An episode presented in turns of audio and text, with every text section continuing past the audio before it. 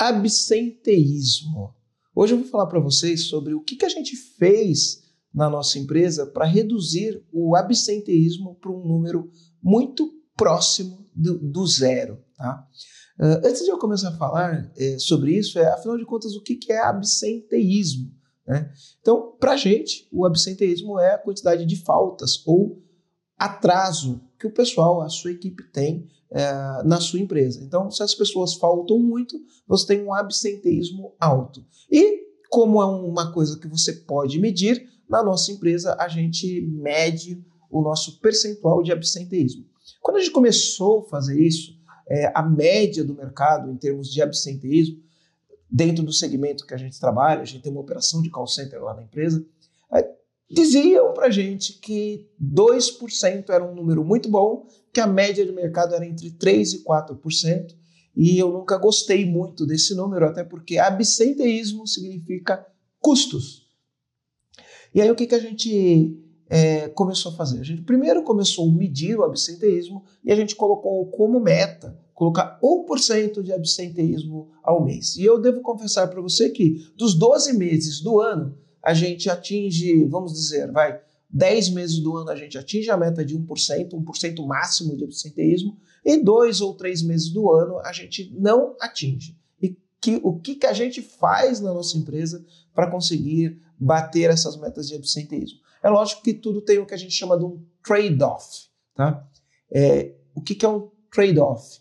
É você muitas vezes você tem que fazer alguma coisa para favorecer com que aquilo que aconteça. Você dá alguma coisa para ter outra coisa em troca. Não é simplesmente fácil assim. Então tem duas coisas que a gente faz que é básico. Primeiro, a gente controla. Segundo, a gente enche o saco quando as pessoas começam a chegar atrasada, quando as pessoas fal faltam muito, a gente faz uma marcação cerrada, tá? Isso não, não, não tem como escolher. E o segundo ponto é que a gente criou uma ferramenta e pode ser que isso é válido para você ou não. Uma, é uma ferramenta que é, a gente lá na empresa tem um vale alimentação, e esse vale alimentação ele está condicionado é, a pessoa chegar no horário ou não chegar no horário. Eu sei que algumas pessoas podem se sentir desconfortáveis com isso. O que eu quero relatar aqui é que isso funciona para mim e talvez funcione para você. Quando eu comecei a trabalhar, meu primeiro emprego uh, foi numa seguradora. E o que, que acontecia? Se a gente durante o mês não tivesse nem um minuto de atraso no mês, a gente ganhava uma cesta básica. Naquela época a gente recebia aquela caixa de cesta básica e era ruim, porque eu morava em São Bernardo do Campo, trabalhava no centro de São Paulo e tinha que vir carregando aquela caixa pesada no ônibus toda vez que eu ganhava. Três anos que eu trabalhei lá naquela empresa, eu só perdi isso uma única vez. Por quê? Porque para mim era importante ganhar aquilo. E muitos funcionários, eles, eles acham importante ganhar isso. Então o que, que a gente estabeleceu? Hoje não precisa mais dar a caixa. Você dá um vale, que é o vale alimentação, e eu condiciono o vale alimentação. Veja bem, o vale alimentação ele é um benefício que ele serve para você atrair o funcionário na hora que você vai contratar ele.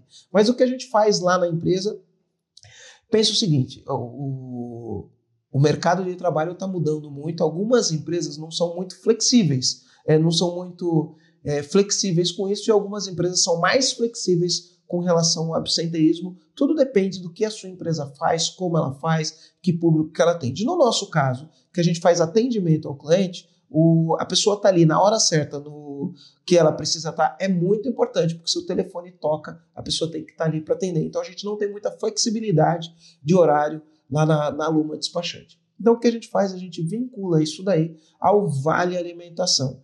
E tem funcionado muito bem. Então, o que, que a gente faz lá? A gente oferece o vale como benefício, e existem algumas vantagens você dar o vale como benefício, porque em cima do vale não incide é, 13 terceiro, não incide imposto de renda, não incide INSS, não incide nada desses custos, tá? E por outro lado, a gente usa ele como uma ferramenta para fazer com que o funcionário venha trabalhar todo dia. Na, na prática é o seguinte: o funcionário faltou um dia, ele perde o vale alimentação. Simples assim, tá? E algumas pessoas podem achar que isso é cruel, outras podem ser que não, mas o grande ponto é que isso funciona. Mas isso sozinho não funciona. Você precisa de um trabalho de conscientização. Então, o que a gente faz na empresa? É um trabalho de conscientização.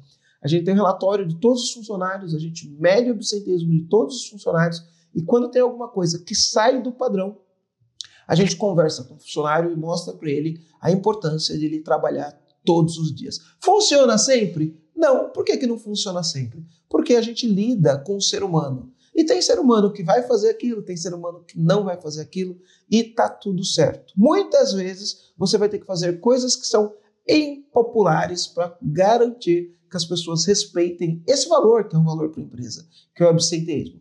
Muitas vezes você vai ter que fazer coisas que são impopulares, mas gerenciar um negócio é fazer coisas impopulares. Então, a grande dica que eu queria deixar aqui para você hoje é que você pode fazer duas coisas, né? Uma é controle, que é chato pra caramba, e pegar no pé, que é chato pra caramba, mas por outro lado, você cria um mecanismo de incentivo através de um benefício como esse, que é o vale alimentação, e a pessoa ganha se ela cumpriu o que foi acordado ou não. Então, comandante, está terminando mais um episódio. Eu vou pedir aqui para você avaliar o nosso podcast aqui no Spotify e compartilhar com seus amigos que também são empresários. É isso aí. Valeu!